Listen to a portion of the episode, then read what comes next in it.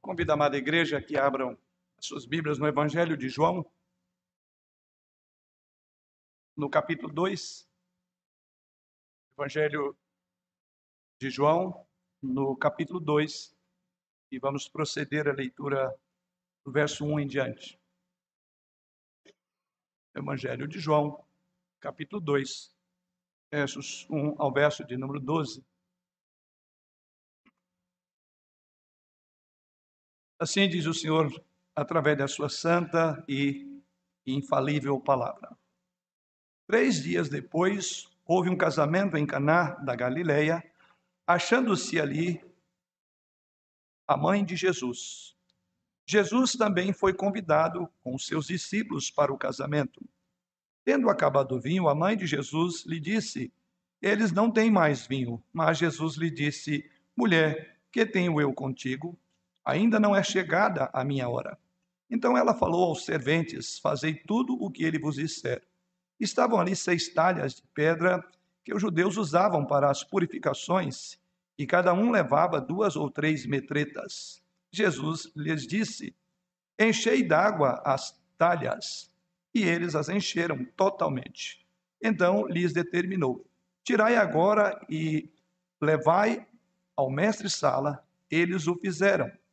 Tendo o mestre Sala provado a água transformada em vinho, não sabendo de onde viera, se bem que o sabiam os serventes que haviam tirado a água, chamou o noivo e lhe disse: Todos costumam pôr primeiro o bom vinho, e quando já beberam fartamente, servem o inferior. Tu, porém, guardaste o bom vinho até agora. Com este deu Jesus princípio a seus sinais em Caná da Galileia. Manifestou a sua glória e os seus discípulos creram nele.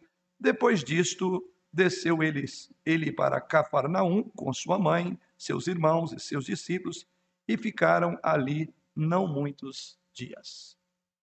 Uma passagem bastante conhecida de todos nós, e ela é, dentre muitos sinais e maravilhas feitos por Jesus, não há dúvida que esse texto reveste de um um grande momento, porque ele é o ponto inicial, por assim dizer, é, de tudo aquilo que Jesus Cristo iria fazer em termos de sinais. Tanto é que o verso de número 11 diz assim: Com este deu Jesus princípio a seus sinais em Caná.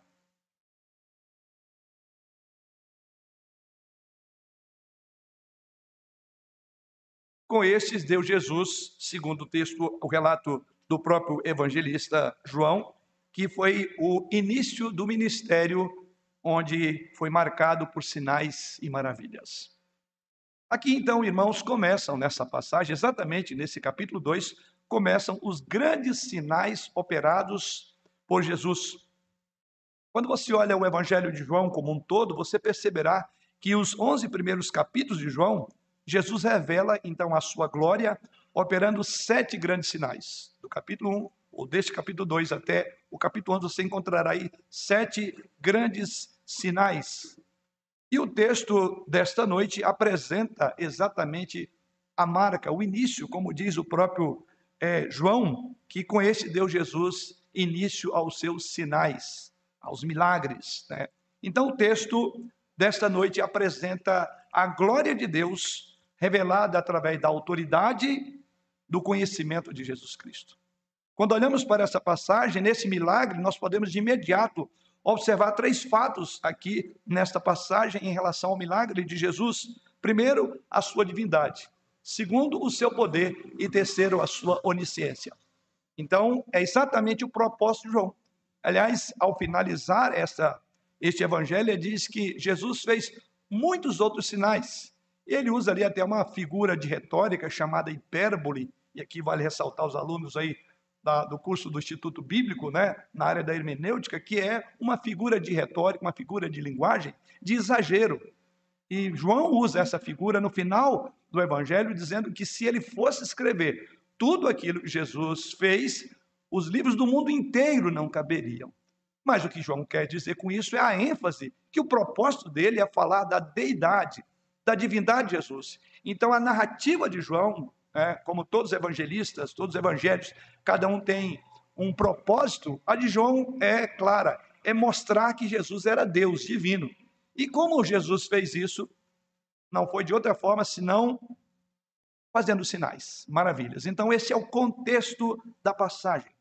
Mas o escopo de nossa passagem fala aqui de um casamento que ocorreu, e diz aí em Caná da Galileia, verso de número 1. Três dias depois houve um casamento em Caná da Galileia.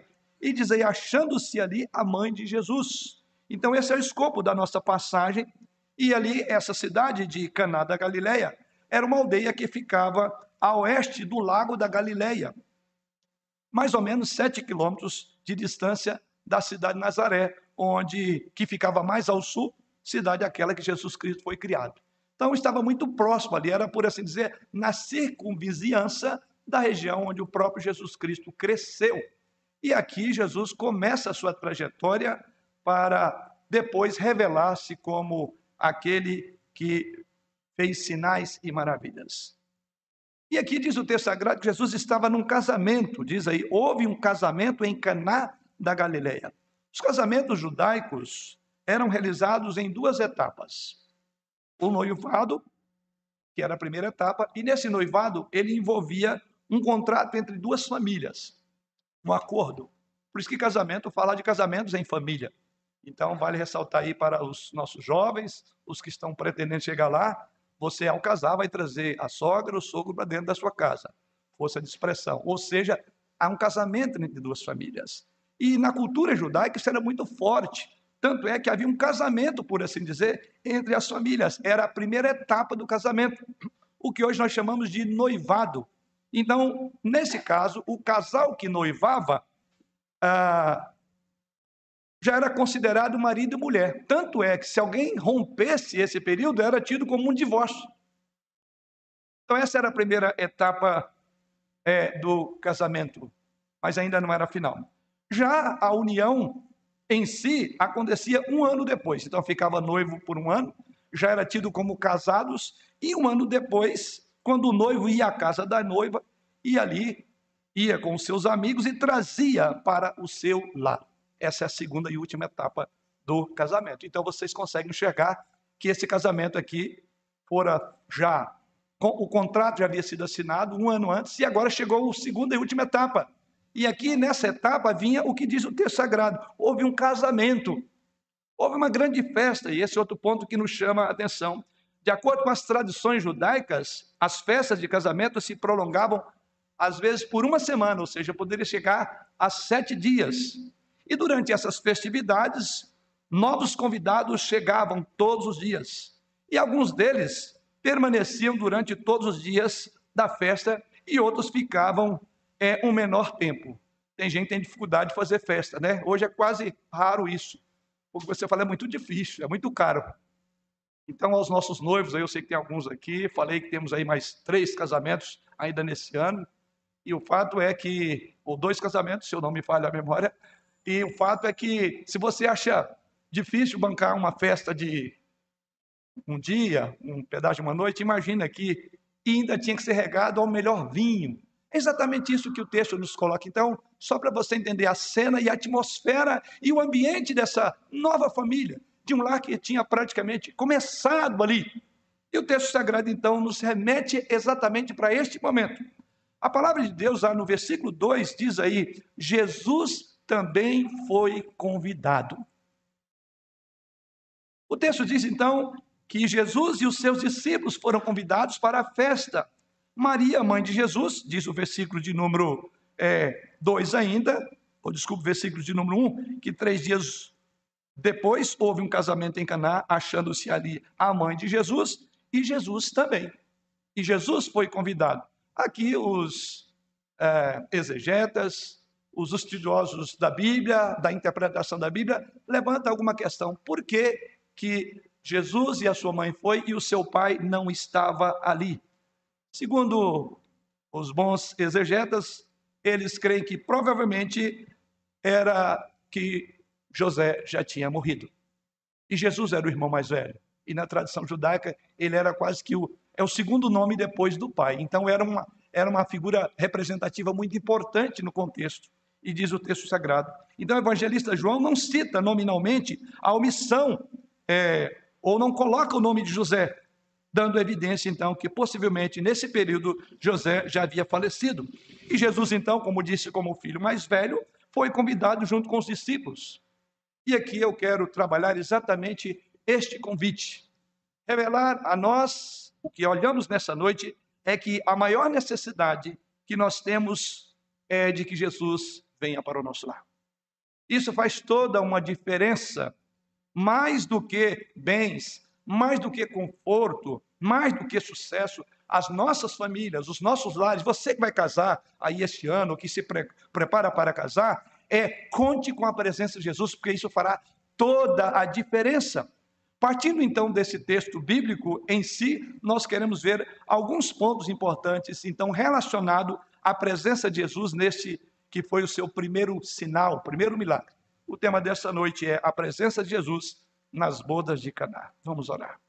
Pai, nesta hora nós buscamos mais uma vez a tua direção, a compreensão que somente o teu Espírito pode nos dar, não apenas compreender, mas a aplicação das verdades da tua palavra que serão expostas diante dos nossos olhos, para que as nossas famílias sejam abençoadas, os nossos casamentos, as nossas relações familiares sejam abençoadas essa noite com esta narrativa e com as implicações e aplicações advindas dessa passagem. Assim oramos em nome do teu filho Jesus. Amém. Então, quais os pontos importantes que estão relacionados a esta passagem? O primeiro deles é que Jesus Cristo, ao ir a esta festa, ao aceitar o convite, de alguma forma Jesus estava então apoiando a instituição que é a mais antiga da história da humanidade, que é o casamento, que é a família. Então, a primeira coisa que nós encontramos é o valor que Jesus Cristo dá à família. Veja bem como nós falamos, o casamento, o contrato, já havia ocorrido há um ano, mas aqui que se efetivava. E no momento da efetivação, ali estava alguém para abençoar, por assim dizer, o que veremos na própria narrativa. Então, o fato de Jesus estar aqui nesta festa de casamento nos mostra que ele apoiou nos mostra que ele honrou o casamento como uma instituição divina. Com a ida de Jesus Cristo a esse local, ele estava então reconhecendo não só o valor do casamento, mas também como uma bênção que o casamento precisava em função da sua própria presença. Então, queridos, a primeira coisa que o texto nos mostra é que é significativo que Jesus tenha aceitado o convite e nós sabemos que a agenda de Jesus Cristo, por assim dizer, com base na narrativa dos evangelhos, é uma agenda muito corrida. Alguns momentos ele não tinha nem para alimentar. Os discípulos estavam, preocupados, porque o tempo todo ele era é, apertado por multidões, não tinha tempo nem para descansar, nem para refeição. Então Jesus Cristo poderia ter dito: Olha, eu não tenho tempo se fosse como muitos pastores hoje diriam, a minha agenda não comporta mais, não dá para fazer o seu casamento, ou não dá para ir a esta festa. Mas o texto sagrado simplesmente narra que Jesus estava ali naquela festa, e isso então é muito significativo. Por que é significativo? Porque a Bíblia fala sobre isso, da importância do casamento. O autor da Carta Hebreus, no capítulo 13, versículo de número 4, ele faz a seguinte afirmação: Digno de honra sejam entre todos o matrimônio o leito sem mácula. Então, aqui, esta aprovação de Jesus Cristo mostra exatamente aquilo que Deus fez lá em Gênesis capítulo 2, versículo 24. Quando você olha a narrativa do primeiro casamento, da primeira cerimônia, cerimônia, você vai observar, mais uma vez, a aprovação de Deus, mais do que a aprovação, a origem do casamento. E ali no, em Gênesis capítulo 2, você verá que o casamento então foi instituído divinamente por Senhor, pelo Senhor, é uma instituição importante, onde Deus uniu o homem e a mulher, Adão e Eva, onde Deus disse que os dois se tornariam uma só carne. Então, quando nós olhamos para essa narrativa, você verá que Jesus foi a essa festa com seus discípulos, aqui nessa região de Caná da Galileia, mostrando que ele aprovava as alegrias advindas de uma relação conjugal, que ele santificava o casamento, a sua presença era um, uma sanção, era uma aprovação é daquilo que é a origem, né, daquilo que é a bênção, que é a família. Então, na verdade, o que mostra que quando Jesus Cristo vai a esse casamento, ele celebra com os nubentes as suas alegrias. Isso mostra que Deus se alegra com a nossa alegria. Jesus não foi uma seta. Aliás, inclusive em função da sua interação no contexto social, foi tido até por amigos de, de pecadores, até bêbado, assim, comelão e beberrão. Foram expressões usadas por Jesus, contra Jesus. Então, o ministério terreno de Jesus Cristo começou, como vimos aqui, num grande casamento. Mas é curioso que a história terminará também num casamento. Você já parou para pensar nisso? A história começa num jardim e termina numa cidade celestial. A história começa num casamento, num jardim, e termina num casamento da igreja com Jesus Cristo. Então veja que essas figuras, que inclusive são muitas, muito usadas, exploradas, por assim dizer, pelos narradores, pelos escritores da Bíblia, revelam a importância da família, ao ponto de trazer imagens que é, nos levam para um ambiente, para uma relação espiritual de Jesus com a igreja, sendo nós a igreja a noiva e Jesus o noivo. Então você observa o tanto que a ideia de família é carregada no contexto da teologia. Ela é, é, por assim dizer, a marca do coração, da fala de Deus a nós, a família está lá. Então o ministério de, de Jesus mostra isso. No final da, da história humana, o povo de Deus celebrará, lá em Apocalipse 19, versículo 9, celebrará as bodas do Cordeiro. As grandes bodas do Cordeiro. Aqui Jesus foi convidado e as bodas do Cordeiro, nós que somos convidados. Ele é o noivo e ele chamará a sua noiva assim. Você já pensou isso? É, John MacArthur, fazendo um comentário desse texto, ele diz o seguinte: que Jesus Cristo, ao comparecer a esta festa de casamento e ali realizar o seu primeiro milagre, diz ele, Jesus com isso santificou ambos, ou seja, tanto a instituição do casamento como a cerimônia pública do casamento. Prossegue ele dizendo: assim, o casamento é a sagrada união entre um homem e uma mulher, na qual ambos se tornam uma só carne aos olhos de Deus. Certa vez, alguns religiosos, falando de casamento, falando de família, isso está lá em Mateus capítulo 19, versículo 6, né? Ali, quando aquela narrativa diz que alguns religiosos questionaram Jesus Cristo sobre o divórcio, sobre a carta de permissão e aí cita inclusive uma lei no Antigo Testamento. E Jesus Cristo mostra-se diametralmente contrário àquela interpretação da lei. E assim, lá em Mateus 19, versículo 6, Jesus faz a seguinte afirmação: Portanto, o que Deus ajuntou, não separa o homem. Ou seja, Jesus mostra com isso a indissolubilidade do casamento. Então, a posição de Jesus Cristo nos mostra a defesa e o apoio à família, ao lar, já que o divórcio é o inimigo número um e o elemento número um para destruição de vidas, destruição da família. E Jesus então não apoiou. Então a cerimônia de casamento, falando ainda sobre a, a aprovação de Jesus Cristo, ele inclusive nesse texto de Mateus 19, ele cita o Antigo Testamento. Ele diz: no princípio não foi assim, mostrando que Deus não instituiu a relação de um homem e uma mulher, abençoou para por qualquer motivo se separar. E aí Jesus Cristo cita exatamente outro ponto que nos chama a atenção sobre a importância na família no plano de Deus. O casamento jamais deixará de existir, uma vez que ele sobreviveu ao paraíso e tem sido mantido até os dias atuais.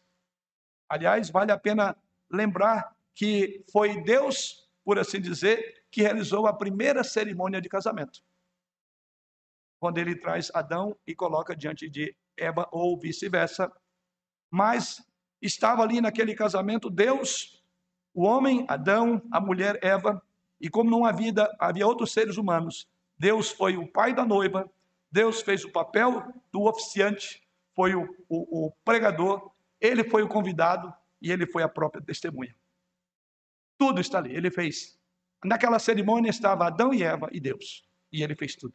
Com isso mostrando o apoio. Então, esse nosso primeiro ponto do texto é exatamente caracterizar para os irmãos a importância que Deus dá à família. E aqui está Jesus numa festa de casamento. Então, o casamento jamais deixará de existir, ainda que tenha sofrido muitos ataques, mas ele é uma instituição dada por Deus. E quando eu digo jamais, é no contexto do tempo e do espaço. Por mais que esteja, seja uma instituição tão atacada, é, tão questionada numa visão pós-moderna, ainda o casamento continua tendo a bênção e continuará tendo a aprovação de Deus. Porém, podemos afirmar que famílias ajustadas, equilibradas, sempre foi e será o futuro da existência da humanidade. Quando perdermos a estabilidade, a estrutura das famílias, a humanidade se dissolverá. A raça humana se perderá. Então, por isso que ela é entendida como a célula máter. Por isso que Jesus Cristo, quando citaram o Antigo Testamento para ele, para aprovar o divórcio, ele confirmou dizendo, ele afirmou dizendo: "O que Deus ajuntou, não separe o homem". Então essa é a primeira coisa que eu quero que você enxerga comigo no texto, que Jesus demonstrou então o seu apoio a essa instituição mais antiga que é a família. Mas, em segundo lugar, algo que nós podemos olhar no texto também é que Jesus Cristo demonstra, ao estar na família, que ele demonstra também estar disposto a resolver os problemas relacionados ao casamento.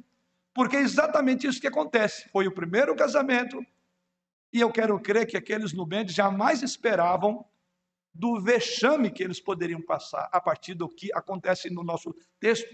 O problema então surgido está relacionado aos ingredientes para a festa, e grave bem, sete dias, uma festa poderia até sete dias. Então, o texto sagrado nos diz o seguinte, no verso de número 3: Tendo acabado o vinho, a mãe de Jesus lhe disse: Eles não têm mais vinho. E agora o que fazer? Um convidado nobre, tão especial quanto Jesus, e agora há um problema. E o problema é que eles não tinham mais vinho. O texto sagrado diz que no auge da festa não é dito aí quanto tempo havia decorrido, mas quero crer que está dentro dos sete dias. Né? Se estava mais ao final, é possível, porque quando aqueles que são responsáveis pela por a serventia da casa, é dito que o vinho melhor chegou praticamente no final da festa.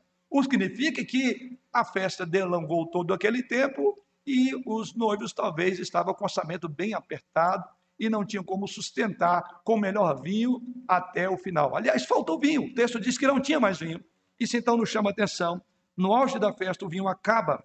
Como o vinho era uma bebida importante naqueles dias e em qualquer local, então a festa, principalmente numa festa de casamento, o que alimentava essa festa para se estender, inclusive até, esses, até essa semana, era exatamente isso. Em outras palavras, no Oriente, a hospitalidade era um dever sagrado. Qualquer falta de provisão numa festa de casamento como esta aqui era vista como um constrangimento enorme, uma profunda humilhação, uma vergonha para a família. Acabar o vinho no meio da festa ou no final da festa. E o texto sagrado diz então que Maria chegou a Jesus Cristo, verso de número 3.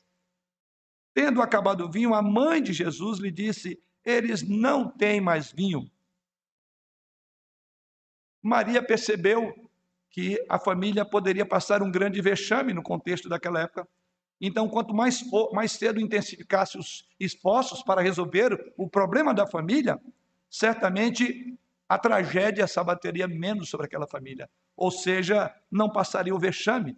Embora Maria tenha percebido, diz o texto sagrado, a falta de vinho, não disse a Jesus o que ele tinha que fazer. Simplesmente ela informa Jesus: olha, acabou o vinho. A mãe de Jesus, percebendo o que estava acontecendo, informou o fato, provavelmente por saber que o mestre sala deveria ter informado ela. O único que poderia entender e saber daquela questão. E aí Jesus Cristo responde a essa mulher, diz o versículo de número 4. Mas Jesus lhe disse: Mulher, que tenho eu contigo? Uma expressão que tem gerado um certo é, debate. Por que, que Jesus fala com a mãe dele, usa essa expressão, mulher? veremos isso um pouco mais à frente. Ou seja, encontramos aqui Jesus Cristo sendo colocado diante dele um vexame, uma dificuldade. Ele poderia ignorar aquilo, ele poderia dizer: Eu não tenho nada a ver com isso.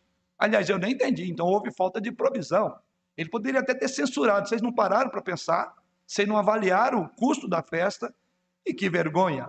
Mas Jesus não faz isso. Como dissemos, Jesus demonstra que ele está disposto a resolver o problema relacionado àquele fato com aquela família. E veja agora a proporção do milagre. O texto sagrado diz que havia aqui, prosseguindo agora, no verso de número. No primeiro momento, verso 4, Jesus diz: Mulher, que tenho eu contigo? Ainda não é chegada a minha hora. No verso 5, Jesus diz: Então ele falou aos serventes: Fazei tudo o que ele vos disser. Ou melhor, Maria disse isso: Faça tudo o que Jesus disser. Estavam ali, verso de número 6, seis talhas de pedra que os judeus usavam para as purificações e cada uma delas levava duas ou três metretas. E aqui algo curioso no texto sagrado. Ou seja, esse local, diz era uma talha feita de pedras e a capacidade de armazenamento de água para purificação, para limpeza, era, para os irmãos terem uma ideia, de 600 litros. Uma vez que cada uma dessas metre, ou a medida aí, cada uma delas, é, ou cada uma comportava três medidas, ou três metretas, ou seja, 32 litros. Ou seja, cada metreta, portanto, correspondia a 8,5 galão. A provisão de Jesus em Cristo, então, foi extraordinária, foi farta, foi abundante, porque diz que foram nessas metretas que foram colocados. O fato mais importante é que Jesus, para ele, não há dificuldade. Não há um problema, não há um casamento, não há uma situação em que ele não possa operar de forma maravilhosa, miraculosa, transformadora. As principais dificuldades que surgem hoje nos casamentos são de ordem financeira, no primeiro momento, depois elas caminham para discórdias, doenças. Você precisa de contar com alguém que pode fazer diferença na hora da doença, na hora da discórdia. Jesus precisa estar lá. Foi exatamente por Jesus Cristo ter sido convidado que houve toda uma diferença a festa prosseguiu. Não houve uma tragédia, não houve uma vergonha aqui, porque Jesus estava lá. Mas isso vamos pensar lá na aplicação. No presente texto ou contexto, o vinho era a principal provisão para o casamento. Inclusive, o vinho aqui simbolizava alegria, isso está lá em Eclesiastes 10, versículo 19. Às vezes o vinho da alegria tem acabado, assim como a alegria do casamento. Ser cristão não é viver numa redoma protegido contra problemas. O que significa dizer que mesmo Jesus estando numa festa, pode faltar o vinho. Há essa possibilidade.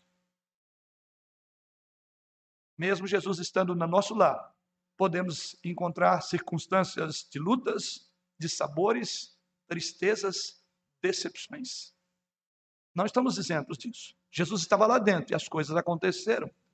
Os filhos de Deus também lidam com problemas assim trazendo para a aplicação do nosso casamento. Lidamos com doenças, com pobreza, com escassez. Tanto é verdade que as promessas do altar, essas coisas entram nela. É na tristeza, é na pobreza e também é na doença.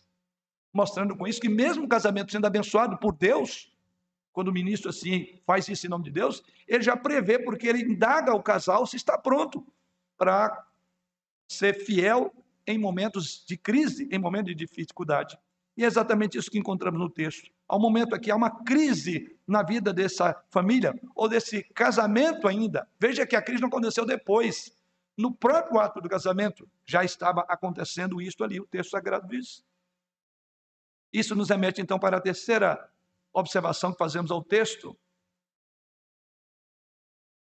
No verso de número 9, nós lemos assim: Tendo o mestre Sala provado a água transformada em vinho, não sabendo de onde viera, se bem que o sabiam os serventes que haviam tido tirado a água, chamou o noivo e lhe disse: Todos costumam pôr primeiro o bom vinho, e quando já beberam fartamente, servem o inferior. Tu, porém, guardaste o bom vinho até agora. É uma tática. É, se você chega ainda lúcido no momento da festa, você ainda está com a capacidade de degustar. Não me refiro a mim, porque eu não bebo. Mas eu sei que aqueles que bebem é assim que funciona. E o texto sagrado diz exatamente isso. Que eles admiraram, falaram, peraí, geralmente a gente dá o melhor vinho, e quando as pessoas já estão bem, já é, carregadas de vinho, né, elas vão perder a capacidade de saber o que é o melhor. Então, é mais ou menos isso que eles estão dizendo, mas você fez o contrário. Exatamente o momento em que se oferecer qualquer vinho, porque os, os convidados não vão perceber, a, a, o paladar deles já está afetado devido tanto vinho bebido, ou que bebeu, mas você fez o contrário, então há uma surpresa. E é exatamente isso que acontece. Jesus Cristo demonstra que as melhores coisas podem vir mesmo no momento onde você acha que tudo já passou. Vejam a reação do mestre Sala no verso de número 9, como lemos. O responsável pela festa chega a Jesus Cristo e é o responsável pela, por provar o vinho. E diz o texto sagrado aí que ele chama o noivo porque cabia a ele a provisão para o casamento. A, o sustentar, a manutenção era dele. Então ele chama o noivo e segundo o relato bíblico, ele pensou que o noivo tinha quebrado o protocolo ao deixar o melhor vinho para depois. Aliás, essa é a palavra que nós encontramos aí a partir do versículo 9.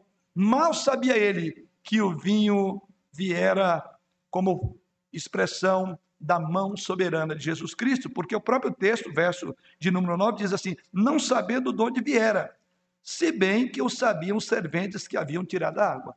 Ou seja, ele não sabia então ele falou: Como é que você fez isso? Você deixou melhor para o final? Isso não era para ser servido logo no início? Então é exatamente isso que ele coloca. Quando Jesus Cristo intervém, sempre nós podemos ter a garantia que o melhor está por vir. E aqui há um milagre. E naquele milagre, Jesus Cristo trouxe o melhor. Porque é exatamente isso que acontece. Foi o melhor vinho, diz o texto sagrado.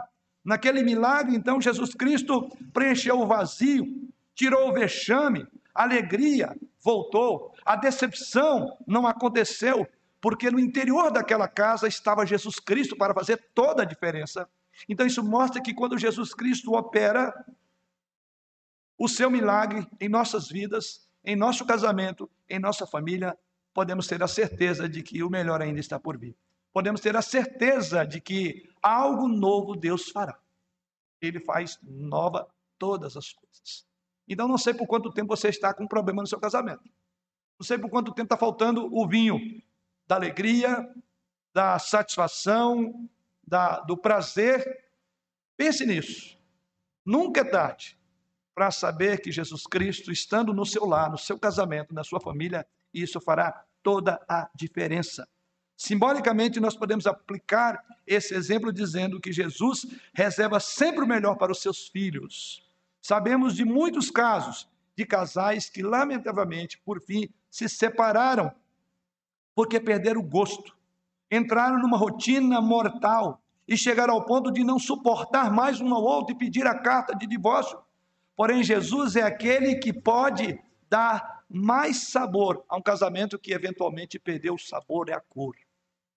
E aí eu posso afirmar isso como conselheiro bíblico que sou. Tenho visto Deus fazer milagres, restaurar famílias, restaurar casamentos, relacionamentos que já imaginava que não tinha mais o que ser feito. E Deus vai lá faz toda uma diferença. Certamente que em muitos casamentos, eu diria usando a figura, já falta um vinho há muito tempo. O vinho que traz alegria, a paz, vinham da boa convivência entre os cônjuges, mas Jesus Cristo está sempre, estará sempre disposto a transformar a água sonsa do seu casamento num vinho novo. Pense sobre isso. Concluindo, devemos ter em Jesus o abençoador do lar. Lembra bem, é assim que as coisas começam. Tudo fez uma diferença com a expressãozinha que eu quero que você leve ela para casa e guarde no seu coração, no seu casamento, na sua família, no seu relacionamento. É a expressão inicial do verso de número 2. Jesus também foi convidado.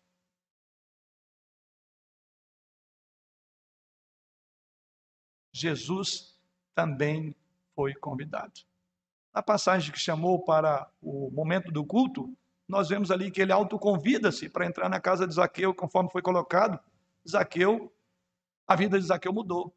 Há uma outra narrativa onde aqueles discípulos a caminho de Emaús caminhavam com Jesus e até então não sabiam. Aliás, estavam ainda chorando porque ainda falava é, de um Cristo morto e mal percebiam que Jesus estava ali. E o que fez a diferença é quando eles pediram, Jesus fez menção de que iria, eles disseram, Senhor, fica conosco, já se faz tarde. E foi no ambiente de Jesus, dentro da casa daqueles homens, que o texto sagrado diz que eles perceberam que quando ele partiu o pão, eles falaram a Jesus. Quantas vezes nós temos perdido a oportunidade de ter um relacionamento mais profundo com o Senhor Jesus, seja convidando para ir à nossa casa. Talvez você diga, olha, pastor, não quero convidar não, que se for lá ele vai ver uma bagunça enorme. As coisas estão tudo fora do lugar. Eu não limpei a casa ainda. Vai ser uma vergonha para mim se ele for lá. Porque lá tem desordens, as vasilhas do casamento estão fora do lugar, o amor não se vê mais, o respeito, o companheirismo, não existe isso na minha casa mais. Não importa, Jesus Cristo fala para você como ele falou para Zaqueu. É importante, eu quero estar na tua casa hoje. Você tem pensado nisso? Jesus Cristo chegaria na sua casa, não teria nada para transformar lá? Talvez quanta coisa já está faltando no seu casamento que você diz: olha, há muito tempo que eu não bebo dessa coisa maravilhosa, desse vinho, da alegria, do prazer, da satisfação, do companheirismo. Isso não existe mais entre nós. Sim, essa noite você e eu somos encorajados a entender o que diz o verso de número 2: Jesus também foi convidado. Quem sabe as coisas têm ido do pior? Quem sabe tem faltado vinho há muito tempo no casamento por um simples detalhe que essa família não esqueceu. Jesus estava lá. Sei que no detalhe de um casamento a gente preocupa com tantos convidados. Qual o primeiro da sua lista? Mostra respeito, mostra que tem peso. Olha, essa pessoa vai estar no meu casamento. Essa eu não posso esquecer nessa lista, quem é o primeiro nome? Se você convidar Jesus Cristo, você não passará vexame na festa. E a sua festa não vai ser de sete dias, não. Vai ser de dois, de três, de 33 anos, como eu estou. E muita gente aqui mais do que eu. É festa o tempo todo. Porque Jesus estará lá. Segundo ponto na nossa conclusão. Devemos lembrar daquilo que o Salmo diz. Salmo 127, versículo 1. Se o Senhor não edificar a casa, em vão trabalha. Muitos esforços das nossas famílias têm dado em nada porque Deus não tem sido cabeça do lar. Vamos ser muito honestos quanto a isso. Há muito tempo Jesus Cristo já não faz parte da agenda da família. Ele é um detalhe que quando vem a dor, a gente vai atrás do detalhe, porque precisamos resolver o problema da dor. Quando as coisas complicam, nós vamos para uma reunião de oração pedir e clamar que Ele tenha misericórdia na nossa vida. Quando os nossos filhos estão vivendo numa vida de conflitos, buscando, abraçando outros deuses. Então nós corremos para Jesus e dizemos: Senhor, vem para minha casa. Mas quem sabe o teu filho há muito tempo não viu Jesus no seu casamento. E ele diz: agora é tarde. Como você pensa nisso? Como podemos aplicar? Primeiramente, aplicando esta verdade. Primeiro ponto para aplicarmos. Em primeiro lugar, Jesus deve ser convidado para estar em nossa casa. Foi esse detalhe que a gente chamaria que fez toda uma diferença. A diferença está realmente nos pequenos detalhes. E a primeira coisa que você enxerga no versículo 2 do capítulo aí é exatamente isso. Jesus também foi convidado. A maior necessidade, já afirmei isso antes, quero reafirmar aqui na aplicação, a maior necessidade que a sua família, que o seu casamento, seu futuro casamento tem, é exatamente da presença de Jesus Cristo. Não deixe ele de fora do seu casamento, sob pena de todos os seus esforços sem vão, porque é isso que diz o Salmo 127. Se o Senhor não edificar a casa, em vão trabalham os que edificam. Se o Senhor não guardar a cidade, em vão vigia a sentinela.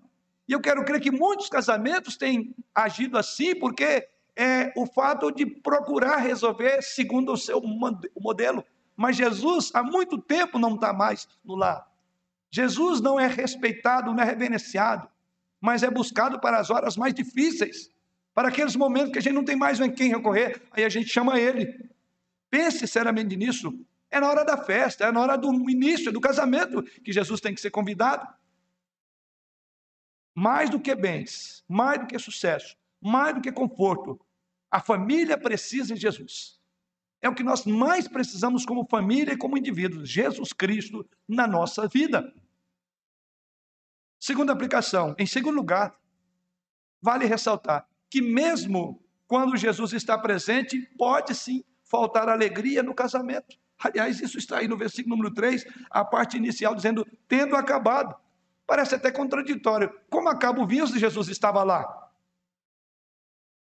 Ou seja, um crente verdadeiro enfrentará lutas no seu casamento, na sua vida pessoal, de sabores, tristezas, por que não dizer decepções?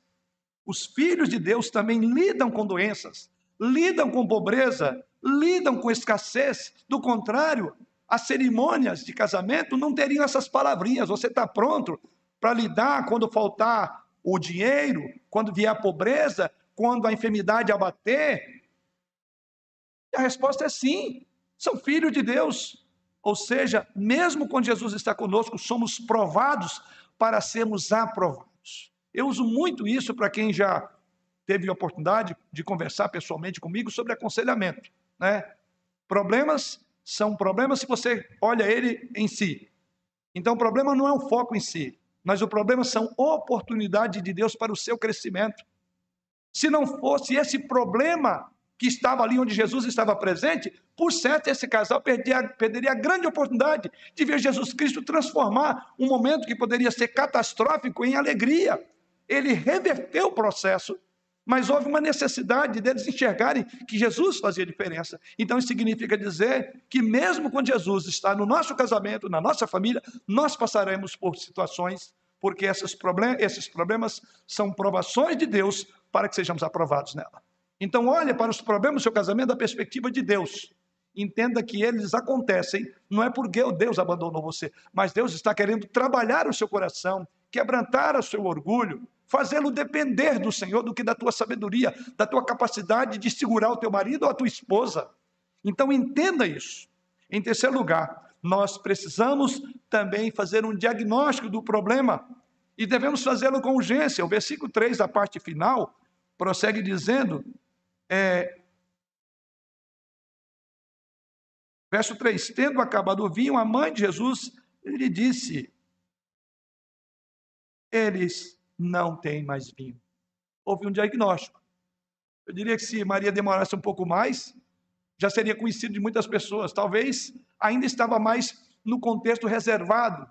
Alguns entendem que Maria devia ser muito próxima dessa família e possivelmente alguém tenha é uma, uma possibilidade chegado a Maria mais ou menos como ela era mais íntima da família, alguns creem assim, então chegou logo a ela, ela imediatamente foi a Jesus Cristo. Então mostra com isso que ela teve que, é, alguém teve que perceber logo ali o texto, porque isso mostra que quanto mais cedo forem identificados os problemas que atingem a nossa família, mais rápida, mais fácil será a solução do problema. Ou seja, não deixe que o desgosto, que o silêncio, que a, a, a a explosão de ira toma conta da sua relação, sob pena dela te engolir e não dá tempo de pedir, Senhor, socorre-me, eu preciso do Senhor logo. Então, na primeira circunstância, você já tem que chamar a Jesus, tem que clamar por Ele. Quanto mais cedo forem identificados os problemas, mais fácil será a solução. O comentarista Carson diz o seguinte: que Maria provavelmente tinha alguma responsabilidade na organização e distribuição da própria comida. Aí a sua tentativa de lidar com a escassez de vinho foi chegar a Jesus. Uma ocasião festiva como aquela poderia prolongar-se e poderia ser um problema muito mais sério. Então dá a impressão que os demais não sabiam o que estava acontecendo. Assim é o nosso casamento, assim é a nossa relação. Ah, deixa para depois, eu acho que ele vai entender. Não, eu acho que mais na frente a gente vai começar sobre isso. E aí você vai, como o Haddad, né, vai colocando mais problema debaixo do tapete, vai tentando mascarar. Chega logo, está faltando vinho. Faltou alegria, faltou uma boa relação, faltou diálogo, faltou perdão. Vamos resolver isso logo, do contrário, a tendência é que pode se é, agravar. Quarto lugar, nós precisamos também levar o problema à pessoa certa. Uma coisa é saber que tem problema. Essa talvez é uma das coisas mais difíceis, porque admitir o problema, admitir significa colocar orgulho lá para baixo. Olha, eu pequei, eu falhei, então estou procurando a restauração. Então, esse é o primeiro passo. E à medida que esse passo é dado, vem o segundo. Ou seja, leve o problema a quem pode resolver. O texto sagrado diz aí que Maria não espalhou a notícia. Ela não foi dizer: olha, vocês perceberam, esse casal não foi muito previdente e acabou gerando um baita de um problema. Vocês nem imaginam, lá na cozinha está faltando, já está faltando vinho, e vocês vão perceber daqui a pouco. Não, não houve essa parte ela levou o problema a Jesus Cristo. Tanto é que ela chega a Jesus Cristo no versículo número 3 e disse: é, não tem mais vinho. Ainda Maria não estava muito clara para ela a consciência da pessoa de Jesus, tanto é que a resposta de Jesus Cristo vai vir exatamente mostrando que ainda ela não tinha entendido o seu ministério, né, o seu trabalho. Então, ela, mas ela levou o problema a Jesus Cristo. Isso então nos mostra que antes saímos comentando e murmurando do nosso problema, falando das crises que atingem o nosso lar, a nossa família, nós devemos levar o assunto aos pés de Jesus Cristo. Então, a primeira coisa que você tem que recorrer, quando há problema no seu casamento, recorra a Cristo. Vá ao pé da cruz, tenha uma profunda intimidade e relacionamento com o Senhor. Busque na oração, na Bíblia, uma solução para o problema que toca, que afeta, que mexe com a sua vida, com o seu casamento. É exatamente isso. Não precisa de sair espalhando para as pessoas que não vão te ajudar. Olhe para Jesus Cristo. Os nossos dramas familiares não devem se tornar motivo de murmuração, mas de intercessão. Em vez de envergonharmos a família, divulgando as nossas limitações, as nossas fraquezas, nós devemos confiadamente apresentar a causa a Deus em oração. Ore. Pense nisso, considere isso. Em quinto lugar, quinta aplicação, nós precisamos também aguardar o tempo certo. Porque, embora o texto sagrado diz que Maria chegou a Jesus Cristo, veja que no versículo 4, Jesus Cristo responde dizendo: Mas que tenho eu contigo? Jesus não foi indelicado com Maria ao usar essa expressão, ainda que no primeiro momento dá essa ideia: nossa, como ele fala assim com a mãe dele? Mulher, que tenho eu contigo? Mas quando Jesus Cristo responde: Mulher, que tenho eu contigo?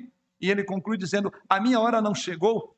Essa é a mesma palavra que Jesus vai usar para sua mãe, para Maria, quando, ela, quando ele estava pendurado no madeiro.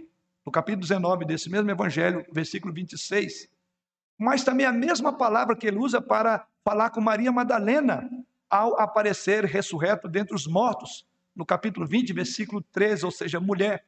O comentarista é, chamado F. Bruce, ele faz a seguinte afirmação com relação a essa expressão. Ele diz aqui que ao Jesus dirigir a sua mãe com esse termo, e ele usa a palavra aqui no, hebra... no grego é genai, que é traduzida aqui na nossa língua por é, mulher, quando ele usa essa expressão, é, é a mesma expressão que ele usa na cruz, ele demonstra, na verdade, cortesia, amabilidade, uma vez que esse termo pode ser traduzido como madame, prezada senhora pode ser muito bem traduzido na nossa língua. Jesus disse a Maria que ele agiria de acordo a sua agenda, não a dela. E assim, por isso que ele, no versículo de número é, 4, ele diz: Ainda não é chegada a minha hora. No final do verso de número 4, Jesus diz: Ainda não é chegada a minha hora. Ou seja, Jesus deixa bem claro que ele tinha uma agenda e a agenda dele não estava subordinada à agenda de Maria, ele agia de acordo com uma agenda celestial, uma agenda determinada pelo seu Pai.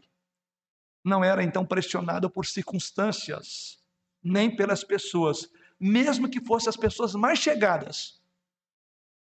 O cronograma de Jesus Cristo em ação, ele já havia sido traçado na eternidade. Então, por isso que o tempo de Jesus Cristo de nos socorrer não é o nosso tempo. Deus afirma isso. Os meus pensamentos não são os vossos pensamentos.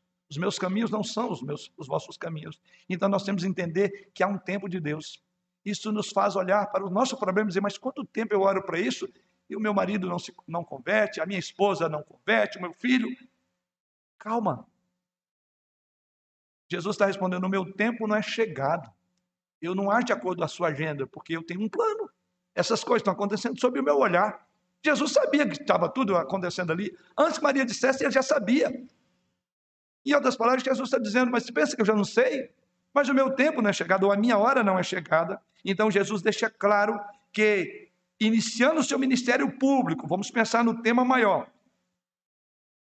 O iniciando o seu ministério público, incluindo as relações, os laços familiares, tudo estaria subordinado à missão maior, à missão divina.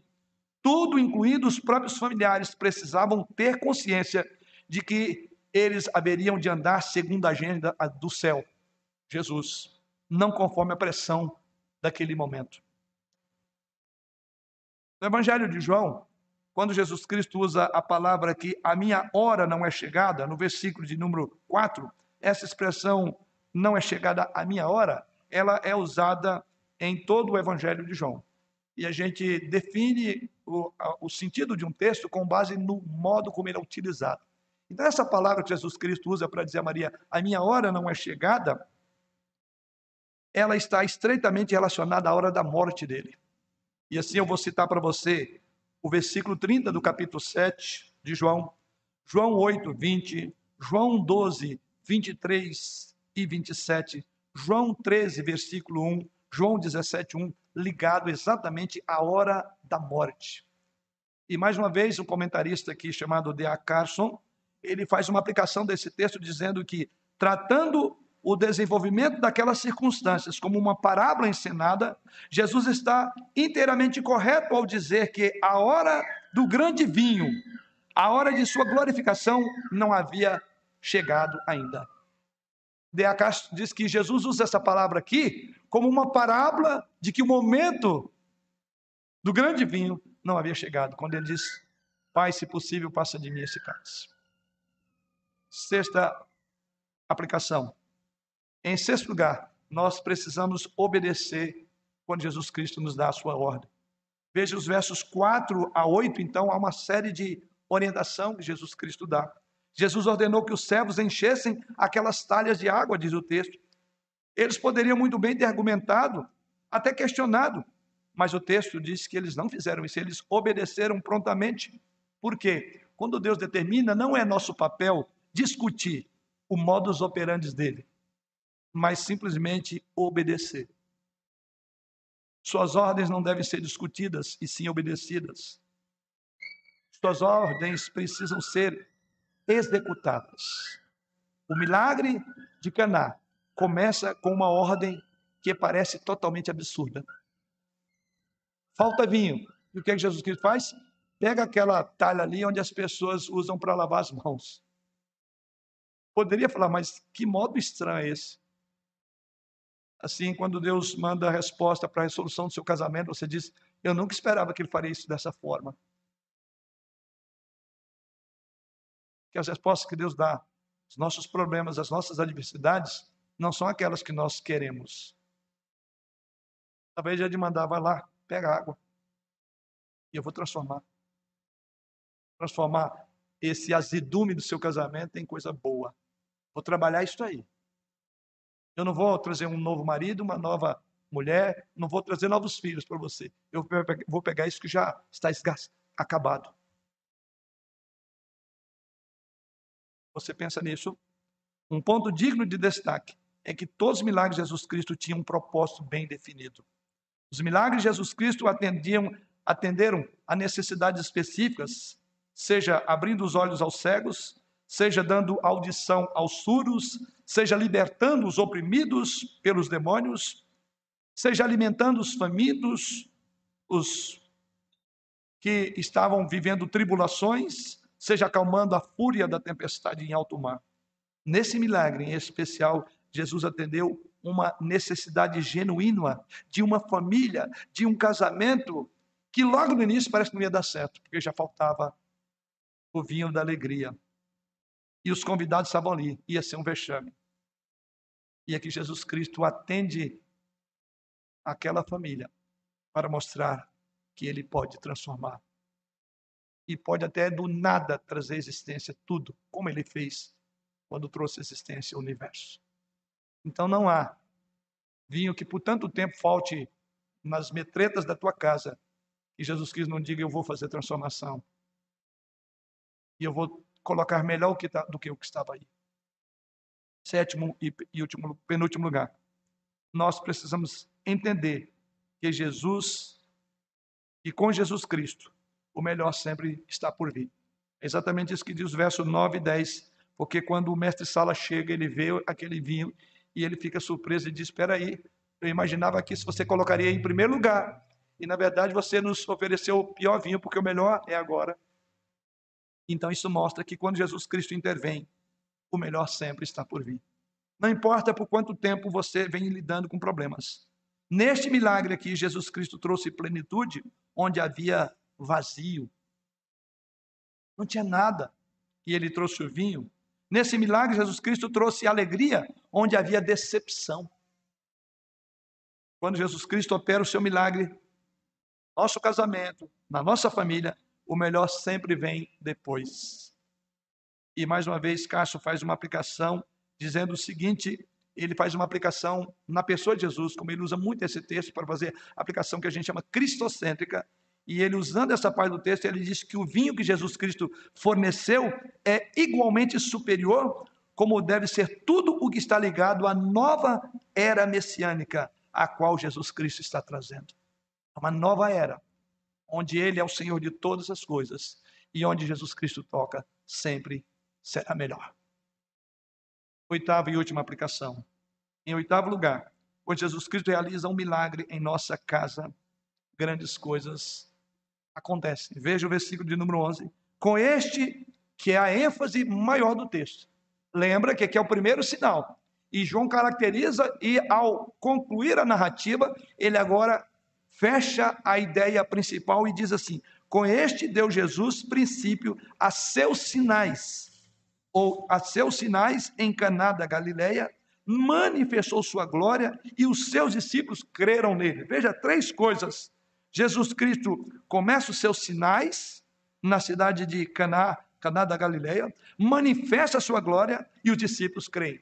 Que é o propósito final. Por isso que dizemos que quando Jesus Cristo realiza um milagre em nossa vida, as coisas melhores acontecem aí. João usa a palavra aqui, é, no original é semeium, que é traduzida aqui por sinal, para descrever os milagres que Jesus Cristo fez. Essa expressão sinal, ela acontece 77 vezes em todo o Novo Testamento. E sempre que essa palavra acontece, ela tem como propósito é autenticar quem faz o sinal como pessoa enviada de Deus. Ou seja, é uma marca, é uma assinatura de Deus para autenticar o pregador, autenticar a pessoa. E esse era o propósito, é autenticar a deidade dele.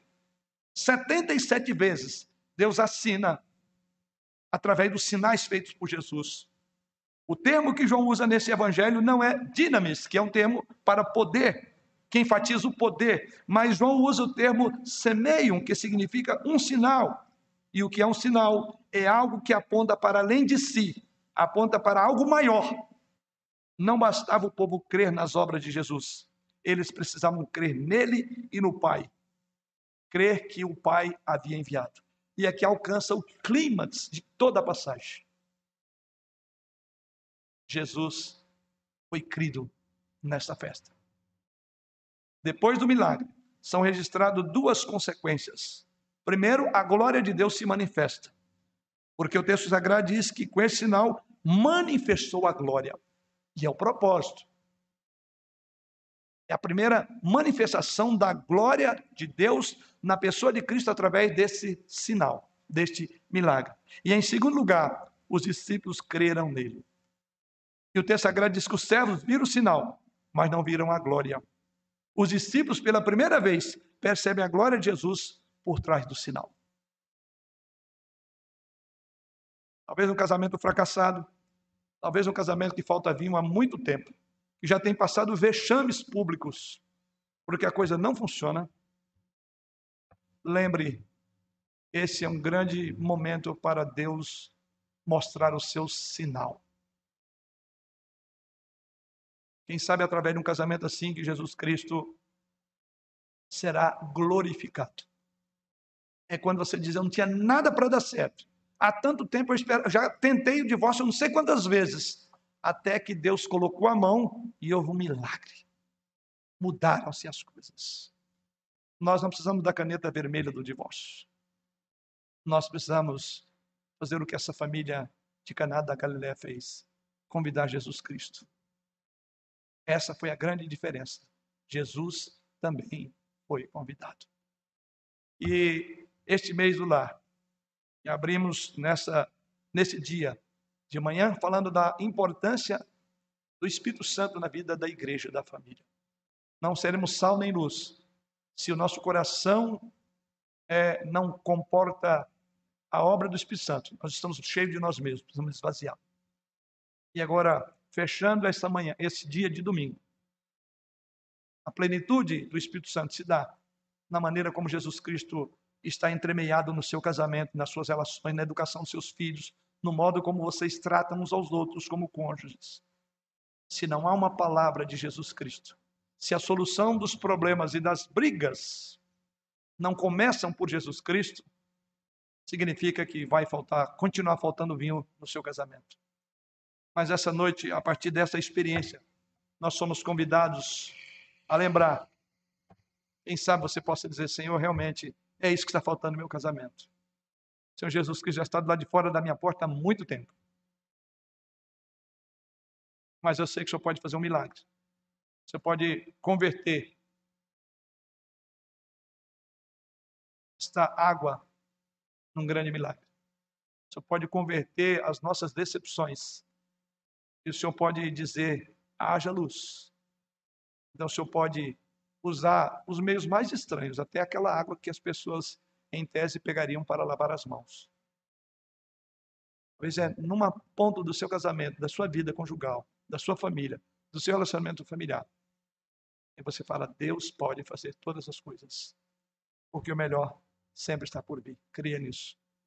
Não importa o tempo, não importa quantos anos de decepção, quão incrédulo você tem sido, ou quanto que Jesus Cristo está longe da sua família. Faça como diz o texto. Arrependa-se de ter deixado ele lá de fora e dizer: Senhor, eu convido para minha casa. Eu quero o Senhor na minha vida, porque a casa onde o Senhor está, tudo se transformará e eu quero que a minha seja transformada pelo teu poder. Amém.